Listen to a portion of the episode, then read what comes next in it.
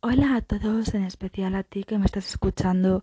Hoy os vengo a hablar del signo de Capricornio, cuyo elemento es la Tierra, su planeta regente es Saturno y su casa es la décima.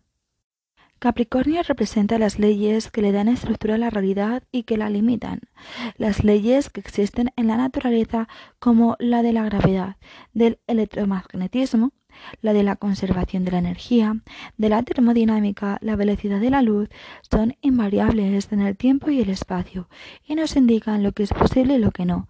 Capricornio también representa las instrucciones que están escritas en el ADN. La estructura básica de la vida orgánica es lo que sostiene y no cambia. Toda estructura en el universo responde a una ley. Capricornio es el momento en el que todo lo que se inició en Aries logra tomar su máxima forma. La forma puede llegar hasta cierto punto antes de volver a ser pura energía. Es el punto más alto del zodíaco en reposo. Capricornio es una cabra con cola de saurio. Lo que está implícito en la figura es que la vida consciente se inicia en los peces y reptiles. Es la síntesis entre un reptil acuático que va evolucionando a lo largo de los milenios hasta un tipo de animal que vive en las cumbres de las montañas. Las cabras, esos mamíferos que moran austeramente en el aire limpio y frío de las alturas. La conciencia del tiempo está relacionada con este signo. La semilla plantada por Aries culmina en el fruto de Capricornio, que tiene dentro la semilla del nuevo ciclo y la esencia de los ciclos temporales. Es la meta que se alcanza después de haberse frustrado, de haber encontrado obstáculos, de haberse esforzado por superarlos, de haber perseverado en el tiempo, de haber caminado paso a paso firmemente en soledad. Capricornio es la culminación. Este signo puede entenderse como el super-yo propuesto por el psicoanálisis. Es esa instancia psíquica que surge al internalizarse la figura del padre. Ser el padre de uno mismo aparece en los juicios morales y éticos, la posibilidad de ponerse límites, la autocrítica, la voluntad de exigirse en pos de un yo ideal. Se trata de una autoimagen ideal que se compone de conductas socialmente aprobadas y recompensadas. Los objetivos y las ambiciones son prioridad y puede dejar de lado los afectos y los sentimientos. La persona Capricornio se puede volver muy exigente consigo misma y con los demás y muy fría, porque le quita valor a todo aquello que la desvíe de su camino. La fuerza de voluntad es la que permite sostener el foco en el objetivo prefijado. La planificación y la posterior implementación son fundamentales para la conciencia capricorniana. La persona puede manifestar rigidez en torno al cumplimiento de las normas y de los modelos heredados.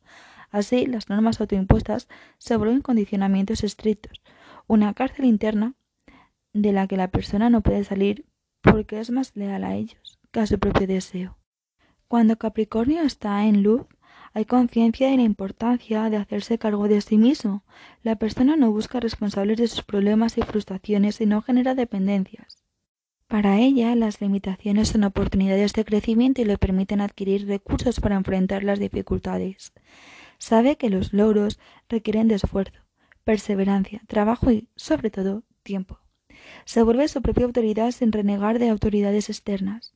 No le teme la realidad, no se escapa de ella, está dispuesta a cumplir con las normas y leyes necesarias para la convivencia y la vida en sociedad, tolera las limitaciones de los otros sin juzgar, tiene gran capacidad para construir siempre teniendo en cuenta las posibilidades reales. Cuando Capricornio está en sombra, la persona no puede ponerse límites a sí misma, va probando hasta dónde puede llegar, muchas veces de forma invasiva. Puede ser rebelde ante cualquier límite, forma, autoridad, norma o modelo. Pierde contacto con la realidad y por eso no puede darse cuenta de que esos límites le muestran que no puede ocupar todo el espacio ni tener todo lo que su ego desea.